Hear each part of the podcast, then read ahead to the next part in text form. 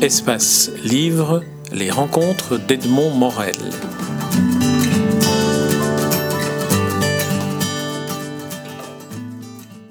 Corinne Hooks, nous nous rencontrons à l'occasion de la parution de votre dernier livre en date aux impressions nouvelles, Les Vallées de Nuit. Il est orné d'une euh, gravure, d'un dessin de euh, de Félicien Rops qui s'intitule Hypocrisie.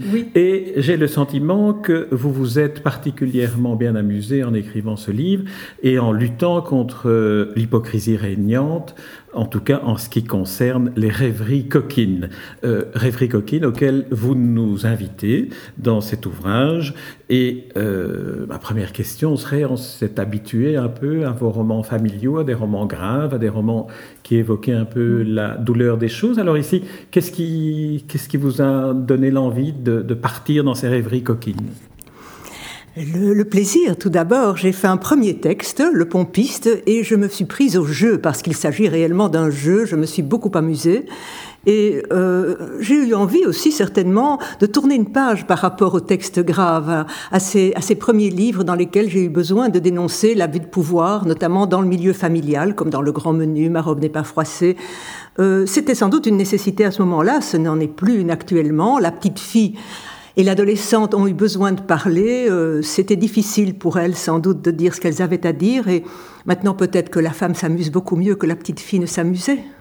Est-ce qu'on peut considérer que ici, euh, c'est non seulement évidemment par les sujets, mais ça on les verra, parce que je vous demanderai aussi de lire quelques-uns des, personnages que vous sollicitez, enfin que la narratrice sollicite dans ses rêves, euh, mais est-ce que c'est aussi une manière pour vous de choisir une euh, thématique et puis de vous dire là, je sais que je peux aller euh, explorer tous les raffinements du style et de l'écriture. Euh, ce n'est pas parce que dans cette thématique-là, je peux explorer les raffinements du style, mais j'aime beaucoup explorer les raffinements du style. Et ici, ils vont de pair avec, euh, avec le, raffinement des émotions de, de, ma, rêveuse. Et euh, voilà, j'ai eu beaucoup de plaisir à, à décrire les, les, différents corps de métier qu'elle invite dans ses rêves. Il y en a 33, tous euh, spécialistes, tous des hommes de métier expérimentés, de différentes expériences. Et donc, ça m'a permis de m'amuser beaucoup dans, dans la description de ces hommes, dans la description de leurs différents attributs. Alors, chacun de ces intervenants dans les rêves érotiques de votre narratrice est dans son environnement. Le pompiste est euh, dans sa station de carwash, le maître nageur est dans sa piscine, euh, par exemple, et euh, ils utilisent leurs accessoires, mais vous détournez tout cela toujours en nous surprenant à la fin de chacun des courts récits. Est-ce que ça n'a pas été un travail d'écriture particulièrement difficile? Vous, y avez travaillé beaucoup. Ah oui, j'ai travaillé beaucoup, mais j'ai toujours travaillé beaucoup. J'ai toujours euh, laissé reposer mes textes. Celui-ci a été écrit il y a 2-3 ans et je l'ai revu et revu, nettoyé, dégraissé, comme on dit toujours. Voilà. Euh, mais ce n'était pas difficile, c'était un vrai plaisir. Et actuellement, maintenant, ce livre est sorti et c'était un plaisir tel que j'ai vraiment très envie de le faire partager. Euh, plus peut-être que, que pour les livres graves parce qu'évidemment, euh, ici, il y a, une vraie joie. Pour moi, c'est très réjouissant de pouvoir euh, communiquer ce genre de texte le livre est aussi construit euh, avec chacune des petites histoires euh, qui met en scène les corps de métier. J'en cite deux autres, le tailleur, le gardien de musée, l'abbé, il y en a deux, on y reviendra dans les lectures, le cuisinier et le sculpteur. Mais chacun des textes est introduit par une petite citation en exergue. Alors j'en dis une qui est celle qui ouvre, je pense, le, le premier des petits récits, une de Labiche, une citation de Labiche. Comme vous avez un grand lit, vous comptez recevoir? Oui, exactement. J'ai beaucoup aimé mettre ça en, exergue de l'ensemble. Évidemment, chacun des, des 33 rêves a son exergue, a, son épigraphe. Il y a d'autres exergues, celle de, de la biche qu'on vient d'évoquer, dont une de Victor Hugo qui est tout à fait spectaculaire. Oui, la pieuvre qui annonce le maître nageur. Parce que le maître nageur, en fait, euh, euh, qui surgit dans ses rêves, la, la, transforme en pieuvre. Et donc, euh, elle, elle, elle, entre en rivalité avec toutes les pieuvres qu'il qui a déjà qu'il a déjà transformés, qui sont dans la piscine. Et donc, là, il y a une citation de Victor Hugo sur les caractéristiques de la pieuvre. Mais bon, ces citations que j'ai mises chaque fois en, épigraphe sont, sont des voilà, ce sont des citations décalées, bien sûr. Je les ai, elles sont, je les ai prises au, deuxième degré, donc euh, voilà, il faut les voir comme telles. Mais euh, elles font partie, je trouve, de, la, et de la construction du livre, et puis de cette espèce de construction mentale que vous, mm. vous imposez sans en avoir l'air au lecteur. Oui, et d'ailleurs, je trouve qu'il faudrait la, la, lire évidemment avant, puisque c'est la place que elles occupent dans, dans, le, dans, le, dans la succession des, pages, mais j'encouragerais le lecteur, je l'inviterais à aller la relire après chaque fois, après la lecture du texte, parce qu'à ce moment-là, elle fait écho différemment, euh, parce enfin, elle fait écho à ce moment-là, la lecture du texte. C'est vrai que dans le cas de la pieuvre de Victor Hugo, il faut avoir lu la, la, petite nouvelle, la petite histoire jusqu'au bout pour se rendre compte que là, on est dans un vrai... Presque chaque fois, presque chaque fois, si vous prenez chaque fois, le, vous, vous, vous les savourez davantage après avoir lu le texte euh, correspondant. Si vous lisiez le texte de, du maître nageur, euh, maintenant, comme ça, ceux qui nous écoutent, qui n'ont pas encore lu le livre et qui se disent mais de quoi sont-ils en train de parler avec des pieuvres, Victor Hugo et le maître nageur Oui. Et voilà, alors vous avez ouvert, vous avez trouvé la page, alors allez-y. Depuis le début de l'automne, je fréquente assidûment la piscine de la rue de la Perche où Max, le maître nageur, dans son slip de bain en lycra vermillon échancré très haut sur les cuisses, pratique le dos crawlé. J'aime le dos crawlé. Je m'y adonne moi-même. Je deviendrai un jour, à force d'entraînement, cette nageuse sculpturale longues jambes fuselées qui nage avec Max dans mes rêves. Cependant, cette nuit, comme je me dirige vers le grand bassin, n'y allez pas, n'y allez pas, s'affole mon maître nageur en émergeant subitement de l'eau, tout ruisselant, pour accourir vers moi sur le carrelage trempé. N'y allez pas, c'est plein de pieuvres, et elles sont féroces, surtout avec les autres femmes. Non, non, n'y allez pas, elles sont d'une jalousie, elles se jetteraient sur vous. Et s'avançant vers moi dans son cache-sexe moulant, en ce qui me concerne, bien sûr, c'est différent, Max, confesse Max à mon oreille. Elles me connaissent, et puis je suis un homme, se flatte-t-il, en faisant claquer la ceinture de stretch de son maillot mouillé. Je sais comment les prendre, vous voulez voir? Alors debout contre moi, au point que ses pectoraux me frôlent, et ses hanches athlétiques et ses cuisses musclées et son gentil maillot. Mon maître nageur de ses vastes paumes très lentement, avec une légèreté délicieuse, me caresse les bras, m'effleure et me caresse. Des poignets aux épaules, des épaules aux poignets m'effleure et me caresse. Mes bras, sous ses frôlements, s'allongent et s'étirent, se divisent, se déploient, s'effilent jusqu'au vertige, sentent germer en eux des audaces nouvelles, indociles, effrontés ondulent et ondoient contre le torse de Max, s'enroulent à sa taille, lui étreignent les hanches palpes sous leurs ventouses, le maillot écarlate explore la volupté des textiles modernes, savoure la qualité incomparable de l'élastane et du lycra. Face à moi, au bord du bassin, la tête émergeant à demi, une vingtaine de pieuvres, l'œil torve, me regardent. Alors je vais lire pour enchaîner. L'exergue de Victor Hugo, extrait des Travailleurs de la mer, la pieuvre n'a pas de masse musculaire, pas de cri menaçant, pas de cuirasse, pas de cornes, pas de dard, pas de pince, pas de queue prenante ou contondante, pas d'aileron tranchant, pas d'aileron onglé, pas d'épines, pas d'épée, pas de décharge électrique, pas de virus, pas de venin, pas de griffes, pas de bec, pas de dents. La pieuvre est de toutes les bêtes la plus formidablement armée. Qu'est-ce donc que la pieuvre C'est la ventouse. Alors on comprend mieux. Euh, Fin de citation de Victor Hugo. Alors on comprend mieux euh, tout le travail de, construction. Y, a, il y a aucun mot n'est pas à sa place, aucun mot n'est gratuit ni dans la citation, ni bien sûr, ni dans votre texte. Non, effectivement, euh, c'est un, un petit livre, mais c'est un, un travail de recherche euh, méticuleux et, euh, voilà, et aussi à l'écoute de l'inconscient toujours, parce que je veux aussi être très exact par rapport à, à ce que l'inconscient peut, peut, au fantasme de l'inconscient, à ce qu'il peut dicter. Il faut qu'il y ait une cohérence aussi entre le texte et, et, la, et la citation. Je me suis dit en, le lisant que Sigmund Freud aurait eu beaucoup de plaisir à vous allonger sur son divan et à écouter euh, de la belle voix que vous avez pour lire d'ailleurs et écouter tous les fantasmes que vous lui auriez soumis. Qu'est-ce qu'il en aurait pensé?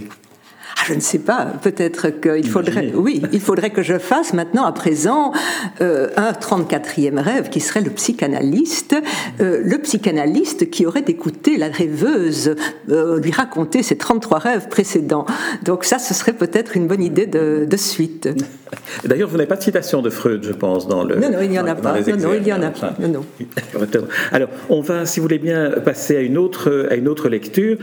J'aimerais beaucoup entendre le pompiste qui est la, petite histoire, je ne sais pas comment il faut les appeler, des nouvelles, des histoires, des rêves. C'est le rêve qui ouvre, qui ouvre le livre et qui commence par un exergue d'Anatole France, le petit Pierre, que je vais lire, puisque c'est une voix masculine ici.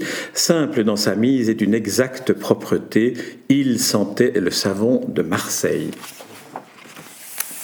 Cette nuit, j'ai rêvé de mon pompiste. Il était épris de moi et il savonnait ma voiture. J'étais installé au volant et lui, à l'extérieur, frottait à larges gestes.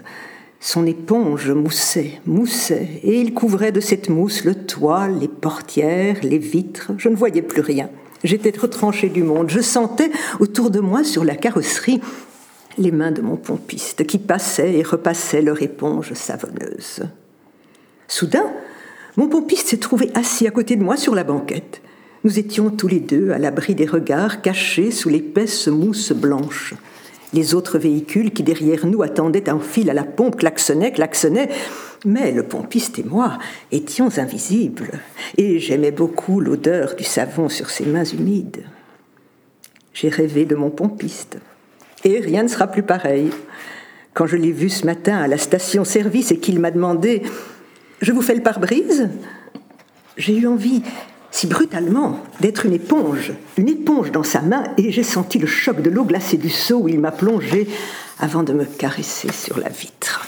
Alors, je vais relire l'exergue d'Anatole France. Simple dans sa mise et d'une exacte propreté, il sentait le savon de Marseille. En lisant cette nouvelle, j'ai pensé que c'était un peu euh, inversé, évidemment, euh, du masculin euh, au féminin, les fantasmes que peuvent provoquer certains calendriers italiens, comme le calendrier Pirelli, ou certaines images, surtout dans les carruages américains.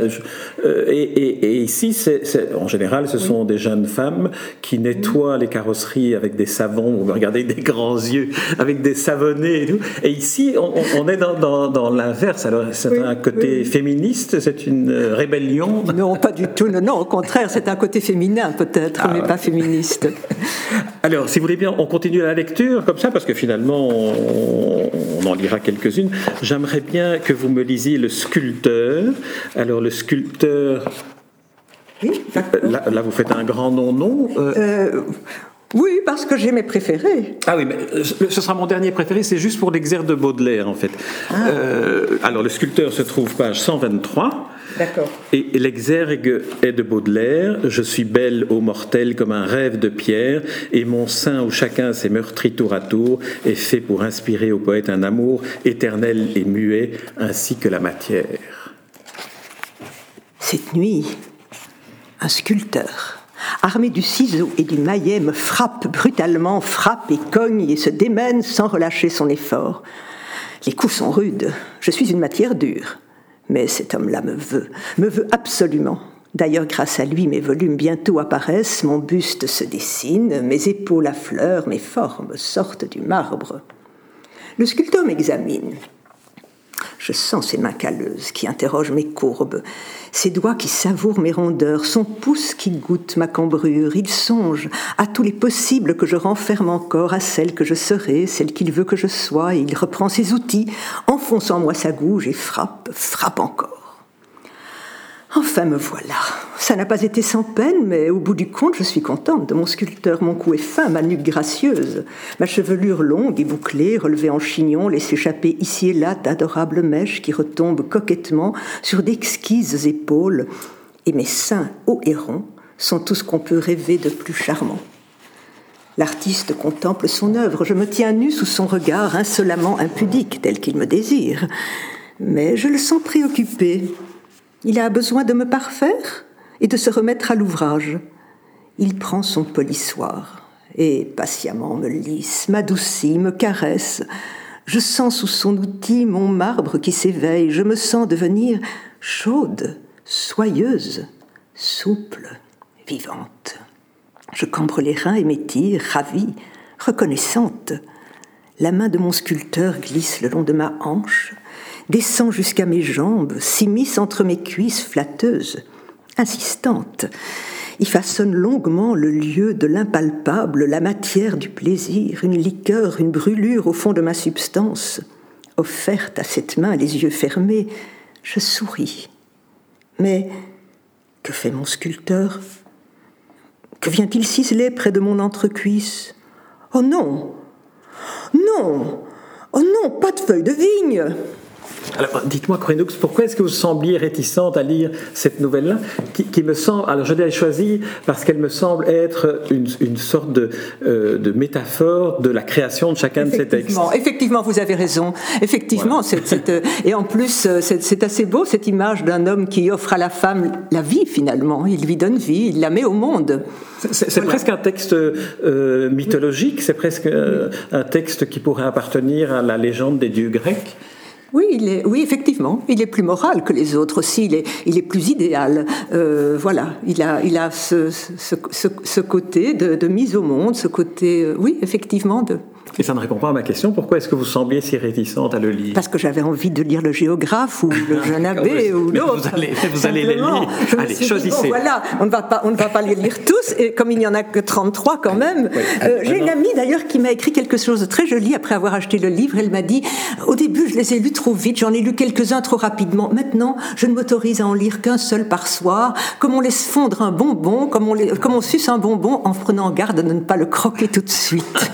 Excellent. Eh voilà, c'est une excellente lectrice en tout cas. Alors maintenant, je vous laisse choisir celui que vous voulez lire. Ah oui, prenons, prenons le géographe, puisque je parlais du géographe. Prenons, prenons le géographe. Il m'amuse le géographe. Bon, voilà. Alors, ma chérie, où sommes-nous ce soir? C'est un géographe. Il est un peu fou. Il vient quelquefois me rendre visite, déplie sur mon lit son ample planisphère et le scrute avec frénésie. J'entends dans son sommeil le murmure impatient du papier qu'il défroisse. Alors, où sommes-nous? Avec lui, je voyage, à longueur de nuit sur les méridiens et les parallèles, offrant mon corps nu à des océans, des déserts, des glaciers, des chaînes de montagnes. Pour moi, ma chérie, c'est tout trouvé, décide-t-il en désignant la carte. Je suis cette île. Il pointe l'index au milieu du Pacifique sur une forme au rivage tortueux, profondément échancré et entouré de bleu. Je suis cette île, cette main ouverte, continue-t-il d'une voix prometteuse, cette main à la paume caressante. Sentez, ma chérie, mes doigts, sentez comme il vous aime. Rêveusement, du bout des ongles, mon géographe m'effleure le dos avec la légèreté délicieuse l'infinie langueur des vagues qui enlacent son île. Mais vous, ma chérie, s'interroge-t-il en me mordillant courtoisement le bout des seins, avec ce corps qui est le vôtre, ce corps si vaste, si généreux, ce corps prodigue, inépuisable, qu'allons-nous vous attribuer? Et roulant avec moi sur le grand planisphère, m'étreignant sur l'Afrique, sur l'Asie, sur l'Europe, tentant Madagascar, essayant les Açores, goûtant ici et là l'Espagne et l'Italie, mon géographe soudain s'exclame, avisant ma chute de rein. Bien sûr, vous êtes les Amériques. Oui, ma chérie, les deux. Ne soyons pas avares, les Amériques, c'est vous. Vous êtes les Amériques. Ces puissantes épaules canadiennes, ce décolleté californien, cette cambrure guatémaltèque, ce, gracieux galbe péruvien, ma chérie, c'est évident, vous êtes les Amériques. Et mon géographe, qui aime son métier, en nommant les régions que ses galanteries m'attribuent, salue à chaque fois d'une tendre titillation leur relief, leur modelé et leur citrographie. Ses phalanges s'affolent sur mon petit Uruguay, taquine ma Floride, tâte mon Yucatan, Savoure le moelleux de ma douce Colombie, plonge dans mon Potomac et dans mon Saint-Laurent. Ses doigts voluptueux suivent mon Mississippi, glissent le long de ma cuisse, caressent mon Chili, gagnent ma terre de feu, frôle ma Patagonie. Sa main remonte enfin vers ma Pennsylvanie, s'insinue galamment dans mon détroit du son, flatte mon Manitoba, aguiche mon Ontario, cherche mon Nebraska, trouve mon Idaho. Ah, ma chérie, ma chérie, je vous sens dans tous vos états. Ah, comme j'aime les Amériques. Alors voilà, ça c'est évidemment aussi un bel, un bel exemple de tout ce que permet finalement euh, ces, rêveries. Euh, parce que finalement, il suffit de choisir le, le, métier et puis à la fin, vous trouvez des sinuosités inattendues. Est-ce qu'il y a des métiers auquel vous avez renoncé parce que ce n'était pas possible de... Oui, il y en a plusieurs qui, euh, qui ne pouvaient pas permettre ce décalage que j'aime ici. Ça m'a beaucoup amusé, le géographe précisément, parce qu'il est, il est vraiment décalé. Euh, il est dans l'impossible. On, on, est vraiment là dans, dans, dans le dans, l'illogisme du rêve. Euh, le sculpteur, peut-être que voilà, ma réticence par rapport au sculpteur, c'est peut-être parce qu'il est plus plausible. Voilà, il, est plus, il, ressemble plus à une réalité possible. Et on sculpte, on sculpte, et puis la femme devient vivante. Voilà. Oui, c'est vrai. C'est vrai. Il est plus, il est plus classique d'une certaine. Il est plus classique, oui, oui. Voilà. Euh, donc il y en a, il y en a pas mal que j'ai que j'ai essayé. Et puis ça ne venait pas. Il n'y avait pas, il n'y avait pas de, voilà, il n'y avait pas le jeu. Si, je ne peux pas commencer à jouer avec mon personnage, ben voilà, il faut que je m'amuse d'abord à, qu'il y ait de l'inventivité possible, comme par exemple avec l'explorateur qui la cherche sous, sous ses draps. Et où est ma sauvageonne? Où est ma sauvageonne? Il ne la trouve pas, il cherche.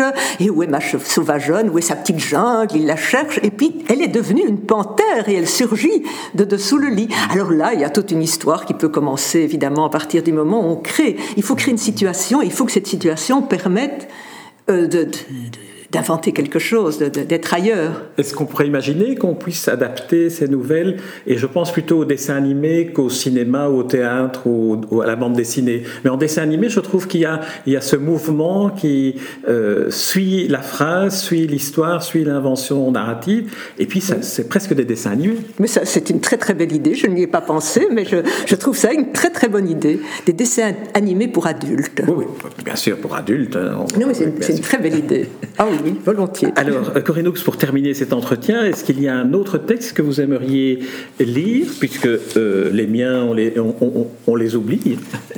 Non, on les, on les, on les, Encore un, vous avez encore, vous avez encore droit à une lecture. Une lecture. Euh. Pour que votre éditeur ne me fasse pas un procès. euh, il y a le jeune abbé, bien sûr, que j'aime beaucoup. Faisons le jeune abbé, parce que je l'avais noté aussi. Oui, alors sinon, euh, oui, il y avait l'explorateur, mais j'en viens d'en parler. parler. Il y a euh, l'évêque, qui est pas mal aussi, mais je ne peux pas non plus euh, vous imposer tout le clergé. Et puis il y a l'horloger, pour terminer, que j'aime beaucoup, parce qu'il est en point d'orgue. Alors choisissez. Alors, l'archevêque L'évêque, pardon, l'évêque. Je n'ai pas d'archevêque. oui, l'archevêque, ce sera le prochain. Oui, oui. l'évêque et, et, et, puis l'horloger. Allons-y. Allez. D'accord. Ah, il y avait le terrassier aussi. Voilà, je ne vais pas vous les lire. Il faut en laisser découvrir à ceux qui nous écoutent et qui vont lire le livre. Donc nous commençons par l'évêque. Oui, oui, je cherche l'évêque. Je suis agenouillé dans la pénombre d'un confessionnal où des yeux flamboyants me fixent au travers de la grille. C'est un ecclésiastique en grande tenue violette un dignitaire sans doute, peut-être même un évêque. Mais les évêques, je pense, sont vieux. Peut-on être aussi jeune quand on est un évêque et avoir de tels yeux? Celui-ci, en tout cas, ne porte pas de crosse et n'est coiffé d'aucune mitre, seulement sur sa mosette boutonnée, une haute croix dorée pendue autour du cou. Ma fille, je me suis laissé rapporter par mon clergé que vous aviez une très belle âme, chuchote la voix contre la grille. Cette âme, il faut que je l'examine. Il est nécessaire que je l'admire. C'est indispensable. Sous le sceau de la confession, bien sûr. Dans la plus totale confidence. Mais il fait sombre ici. Et puis, c'est exigu. Allons dans votre lit. Nous y serons mieux et souffrez que je me mette à l'aise. L'évêque se déboutonne. Mon âme, sous le drap, frémit de se sentir bientôt célébrée, surtout par un saint homme, un homme de Dieu, un véritable spécialiste, même si, ayant ôté sa robe et les attributs de sa charge, l'évêque est à présent semblable à tous les hommes, et qui plus est, un très bel homme, comme pourtant son costume n'autorisait pas à le supposer. Un très bel homme aux hanches étroites, aux cuisses fermes et aux reins divinement cambrés. Ma mission en ce bas monde de ma fille consiste à découvrir ce qui se trouve couvert. Cherchez, cherchez, mon Seigneur, rien ici n'est voilé qui ne sera dévoilé. Diligent et zélé, l'évêque fouille sous les draps, fouille très profondément et très assidûment, et mon âme, qui goûte ces affolantes manœuvres, recule et se tapit au fond du lit pour que l'enquête veuille plus avant se poursuivre. Mais les hommes sont pressés, même les confesseurs. Soudain, je la vois, je la vois, la vilaine, elle se cache, ne bougez pas, je l'ai. D'où Jésus, elle est bien tendre, oh le petit bouchon, elle est toute tremblante. Son Excellence est satisfaite. C'est bien, très bien, ma fille, vous possédez une âme tout à fait exquise que je vous suis obligée de m'avoir découverte. À présent, dans un esprit de parité tel que le prêche notre Sainte Mère l'Église, il faut que je vous fasse l'oblation de la mienne. Si, si, j'insiste, c'est vivement recommandé par le dernier concile. Sans attendre davantage, le prélat, obligeamment, ainsi qu'il ouvrirait à baiser le chaton de son améthyste, me tend son joyau précieux, son ex-voto d'amour. Voici l'agneau de Dieu qui enlève le péché du monde. Alors, alors encore une petite dernière, euh, si j'ose me permettre cette expression. Mais oui, peut-être que celle-ci la dernière rêverie, voilà. l'horloger, euh, et comme ça, elle se réveillera. Et voilà. Très bien. Alors, l'horloger. Un horloger est très occupé sur ma table de chevet à trafiquer le réveil matin. Je me tourne vers lui un peu inquiète dans mon sommeil. Ne vous en faites pas, me rassure-t-il, je vous réveillerai. Vous serez debout à cette heure. Comptez sur moi, dormez, je sais toujours l'heure qu'il est. D'ailleurs, écoutez, approchez votre oreille, mon cœur bat les secondes. Et puis sentez ma grande aiguille comme elle est ponctuelle, et mes pignons comme ils sont cadencés, et mon ressort comme il est tendu. Vraiment, ne vous en faites pas, j'ai une excellente mécanique. En plus, je viens de la remonter. Allons, dormez maintenant, je m'occupe de tout et vous verrez, j'ai une petite sonnerie vibrante et claire, parfaite pour le matin. Je me rendors donc, et l'horloger, pour tout à fait me rassurer, régulier, comme un métronome, me pose scrupuleusement depuis la gorge jusqu'aux chevilles, de seconde en seconde, ici et là, un bref baiser. Le zèle de l'horloger, cependant, va croissant Malgré mon sommeil que je voudrais profond, je sens que le temps s'exalte, les secondes s'accélèrent, la mécanique s'affole. L'horloger se détraque, il sonne bien avant l'heure, il sonne en pleine nuit. Et quelle sonnerie Très bien, Corinne Hooks, nous allons terminer sur cette lecture, cet entretien. Je ne peux qu'inviter ceux qui nous écoutent à se plonger, toutes affaires cessantes, dans ces rêveries coquines, comme vous les avez intitulées dans la dédicace que vous m'avez faite. Euh, Corinne Hooks, le titre de ce dernier livre en date, paru aux impressions nouvelles, est Vallée de nuit, et on le reconnaît sur les tables des libraires, puisque une euh, illustration, l'hypocrisie de Félicien Rops, orne la couverture. Merci Corinne Hooks. Merci Edmond Morel.